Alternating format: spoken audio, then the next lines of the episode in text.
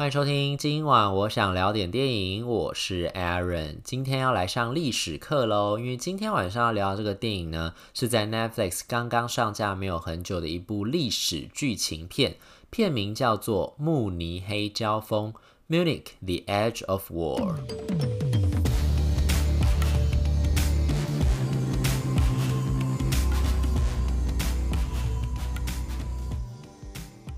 慕尼黑交锋这个片子呢，虽然乍听之下感觉还蛮动感，好像还蛮刺激的。不过呢，它其实是以文戏为主啦。它在讲的其实是那种外交场域上面的那种呃两边的那种言辞交锋，然后是意识形态的交锋。然后其实它并没有到非常非常的动作，因为主要讲的其实就是在一战到二战期间，在一九三八年那个时候，英国跟德国曾经因为德国还有捷克斯洛伐克之间的领土争议。举办过一次慕尼黑会议，然后在会中呢，就达成了慕尼黑协定，就是让这个捷克斯洛伐克放弃他们的部分领土，换取德国不要出兵去攻打捷克斯洛伐克，然后也不要让欧洲陷入战场，就是暂时用领土换取和平的那种感觉啦。但当然，我们也都知道，后来就是二战还是有开打嘛，所以其实这个协定呢，基本上是没有任何作用的。所以那个时候。主导这项协议，然后主打绥靖还有和平政策的这个英国首相张伯伦呢，也在这个二战开打之后就是黯然下台。可是，在这个片子的这个一九三八年那个背景之下呢，其实那个时候，当时呢，欧洲还是普遍有一派的这个政治人物心中的想法，就是其实这个纳粹德国还有希特勒，其实是有办法用一些条约啊，或者政治手段、外交手段去把它制约他，不要让他对别的国家扩张领土的这种希望跟可能。所以在当时，其实那整个是一种充满了不安的那种气氛之下产生的这个会议。所以这个片名，英文原来那个片名叫做《Edge of》。war 其实是还蛮符合当时的那个气氛啦，就是当时真的有那种风雨欲来，好像真的随时都要爆发战争的那种可能。尤其是呢，因为这个片子主要的故事呢，讲的就是在慕尼黑协议签订的那个过程当中，就是在英国这边有一个小小小的这个，就是我们的主角，他是一个小外交官，就是 George Mackay 演的这个，就一九一七那个 George Mackay 演的这个小小的这个外交官，当时他其实意识形态是跟张伯伦比较贴近的，他当时也是想说。就是，毕竟他从事这个外交领域的这个工作，他就是觉得，就是说有很多事情是透过外交手段、政治方面的纷争，尤其是国与国之间的这种呃利益冲突，是可以透过外交手段去做改变的。所以当时他其实是比较贴近这个张伯伦的想法，就觉得说，哎，现在既然德国好像在对他的邻国蠢蠢欲动，好像对别的国家领土有那种觊觎之心，那不如我们就想办法用外交的手段来解决这件事情，看能不能够就把这件事情消弭于无形。就不用也让自己这个英国自己的人民陷入这种就是战争嘛，毕竟是劳民伤财，而且是死伤惨重的这件事情，就不要踏入战争这个。必要就是最后的必要手段，希望能不要踏进战争就不要踏进战争，所以当时他是有这样的一个心情的。可是呢，另外呢，在德国这边，其实，在德国国内，当时的德国国内也已经有两种不同的势力了，也两种不同的想法跟意识形态。其实呢，就我们后来从这个历史课本上面看到，都是觉得说纳粹德国，然后是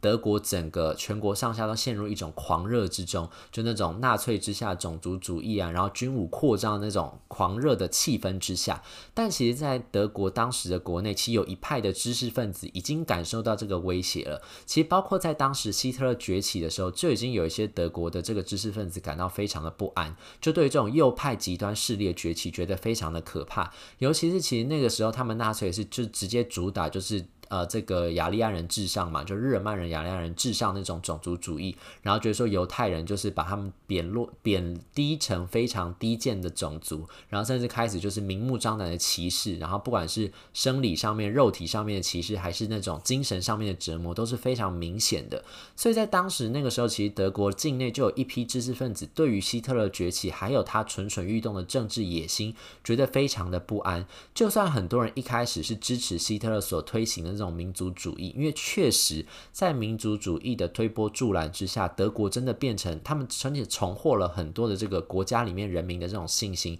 对于他们自己身为德国人、身为日耳曼人这件事情。并不再因为一战打打输了之后变得这么样的羞愧，反而就开始就觉得说以自己是日耳曼人为傲，然后那种种族的之间、民族之间的团结，还有国家上下那种齐心想要一起让这个国家变得更好那种气氛，确实是鼓舞了非常非常多的人。但是在这样子的气氛之下，也渐渐的开始就走的比较极端，就变得极端右派，然后变得比较狂热那种气氛也开始在国内蔓延出来。所以其实当时有一派政治就是经。知应该算是知识分子，然后算政治精英，开始就是说这样的气氛不应该，所以他们也想说要想办法去制衡希特勒，以免之后纳粹变得更加的可怕、不可受控的这样一个怪物。当然，事实后来我们就证明，就是说他们并没有成功，他们最后希特勒还是成功的让这个德国开始向啊、周遭的各个国家开始侵犯领土啦，然后开始什么集中营啦等等，就是开始施行他的这种暴行。大家后来在课本历史课本上面也都看到非常多了。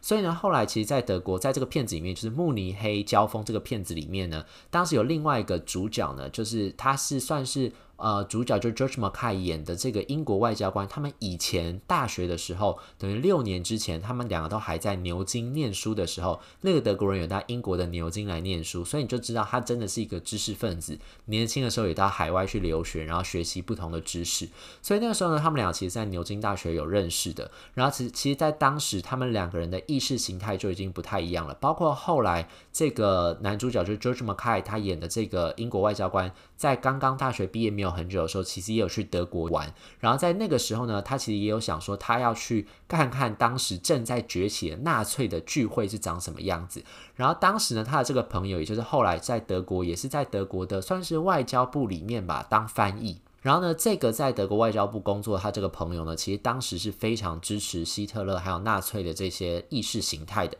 他就觉得说，他真的替他们的国家重拾了很多的民族信心，然后让他们的年轻人开始对自己的国家喜爱自己的国家，对自己的国家抱持着希望，然后觉得说他们终有一日会变成一个更好的国家，往更好的方向去迈进。所以在当时的时候，其实已经有很多欧洲其他地方的人都已经觉得说，哎，德国这个国内这样的发展已经有点奇怪了。所以 George Mackay 演的这。这个英国外交官就后来变成英国外交官这个主角，当时需要德国，他去想要去看看纳粹的聚会，想要听听看他们在讲什么的原因，是因为他想要了解这种极端狂热的思想到底是什么样子。但是在那个当下呢，他就突然发现说，他的这个德国的这个朋友是真的认真的觉得纳粹的这个理理念是非常值得支持的。虽然他自己也说，就是他已经觉得就是纳粹有些。他有一些，比如说像包括像对这个呃犹太人那种种族歧视的那种言论，其实非常危险的。但是为了让这个德国变成一个更好的国家，他愿意暂时忽视这些缺点，觉得纳粹应该不至于这么糟糕，所以就继续相信他的纳粹党。所以两个人的意识形态、政治形态。政治上面的想法，在那个时候其实就已经有开始有一些相左了，所以后来他们就分道扬镳，终于都没有再联络。结果就一直到了一九三八年的慕尼黑会议的这个时候呢，到了这个时候呢，希特勒那个势力还有他的野心更加的蠢蠢欲动，所以德国里有很多人已经发现，就说其实就算现在英国跟德国之间签订了这个所谓的慕尼黑协议，顶多只能拖的就只是一时之计啦，就只能拖一下下而已。希特勒的野心绝对不可能因为这样就放弃。他一定之后还会不断想要朝欧洲其他地方去扩张出去，尤其是呢，这个德国的这边的这个外交官，后来他就得到了一份内部的那种机密文件，就发现就是说，之前呢，希特勒曾经跟他底下的一些军方的一些将领啦，还有一些比较亲近的这些政治盟友啦，曾经开过一场会议，就拟定了他当时要如何去侵犯欧洲其他国家的这个计划，就已经想好要如何用武力去侵犯其他国家这件事情都已经想好，然后详细的在记录在这个。会议记录上面，所以其实那个人拿到这份文件的时候，觉得糟糕了。不管怎么样，希特勒的野心是绝对挡不住的，除非希特勒死掉，或者是其他的这些国家，就是英国啊、法国等等欧洲国家，开始想办法，就是用武力的方式去限制住希特勒的野心，不然到时候一定会有战争再次的展开。当时呢是一战发生完的时候，所以大家其实心中都是尽量希望能够避免战争再度发生。所以呢，那个时候呢，就是英国首相张伯伦的所主推的这种绥靖政策，还有就是以和平的手段解决纷争的这些。想法，才会受到这么多人的爱戴。我觉得这次的这个慕尼黑交锋这个片子有一个很大的，我自己来说，对我来说啊，有一个很大启发，就是认识张伯伦这个人，还要认识他的想法。因为之前呢，包括在这个 Gary Oldman 拿到奥斯卡影帝那个最黑暗的时刻里面，因为我们是站在这个呃这个丘吉尔的角度来看二战这件事情，还有一战到二战之间整个英国的政治局势，还有欧洲的政治局势，所以当时就会觉得说张伯伦就是一个就是怕事的人，然后张伯伦就是一个。不想要去呃呃，就是假装没看到问题的严重性，然后一直想要规避这些事情，假装没有看见，好像就没有事情发生。这样一个人很懦弱的那个人，比较算是负面的一种，对他来说是负面的评价跟负面的描绘。可在这一次这个慕尼黑会呃慕尼黑交锋里面呢，这个呃 Jeremy Iron 演的这个呃张伯伦首相呢，英国首相张伯伦呢，他其实比较展现说他已经。表现的就是他确实是知道自己的这个呃一些手段可能没有办法限制住希特勒，但为什么他还是一直不断在推绥靖政策呢？就是因为他知道就是。这个战争真的非常可怕，他打从内心当中就是觉得战争这件事情是绝对不能再发生了，所以他不管无论如何，他都一定要用非战争的手段去达成他心目中理想的这个世界。所以其实在这个片子里面，你会看到说，其实张伯伦是一个非常具有理想、一个理想性的人。他最后这个手段成功不成功，我觉得是另外一件事情。可是在这次的这个电影里面的描绘的那个张伯伦，就是他确实知道，就是战争这件事情是绝对他绝对不想要的，他绝对想要避。免的，所以他必须要穷尽一切手段去达成战争这件啊，就是和平这件事情，所以他才会一直去主推那个一定要召开这个慕尼黑会议。所以包括像我们的主角就 George Macay 演的那个小小的外交官，才会对这个首相张伯伦当时的这些想法这么样的推崇，因为他确实也是一个不想要战争的人。大家看过一战之后都觉得战争太可怕了，绝对不要有一战。所以当时其实张伯伦在英国国内的整个声势也是非常非常高的，大家都觉得说，诶，他做的就是他做。这个决定仅仅是对的，而且他就一直不断去鼓吹，就是他一定要跟这个希特勒达成和平协议。所以后来，包括他签订了这一次的这个慕尼黑协定之后呢，他一下飞机的时候，还在那个停机坪就跟大家挥舞那个他们签签约了之后的那个文本，然后说：“哎，我们已经签了这个合约。”然后跟大家讲，就说我为我们的国家带来了和平，希特勒将不会再侵犯的欧洲其他国家，英国也不需要去加入这个战争了，所以大家都可以过上自己的好日子，和平的好日子。子了当时其实很多人都是欢欣鼓舞，觉得太棒了，张伯伦做的太对了。但事实证明呢，就是他们两国之间所签订的这个慕尼黑协定，其实呢也就只维持了一年表面的和平而已。因为后来呢，纳粹希特勒就是德国在纳粹希特勒的这个呃带领之下呢，还是发动了战争，然后二战就爆发了，所以欧陆战场再次的开打。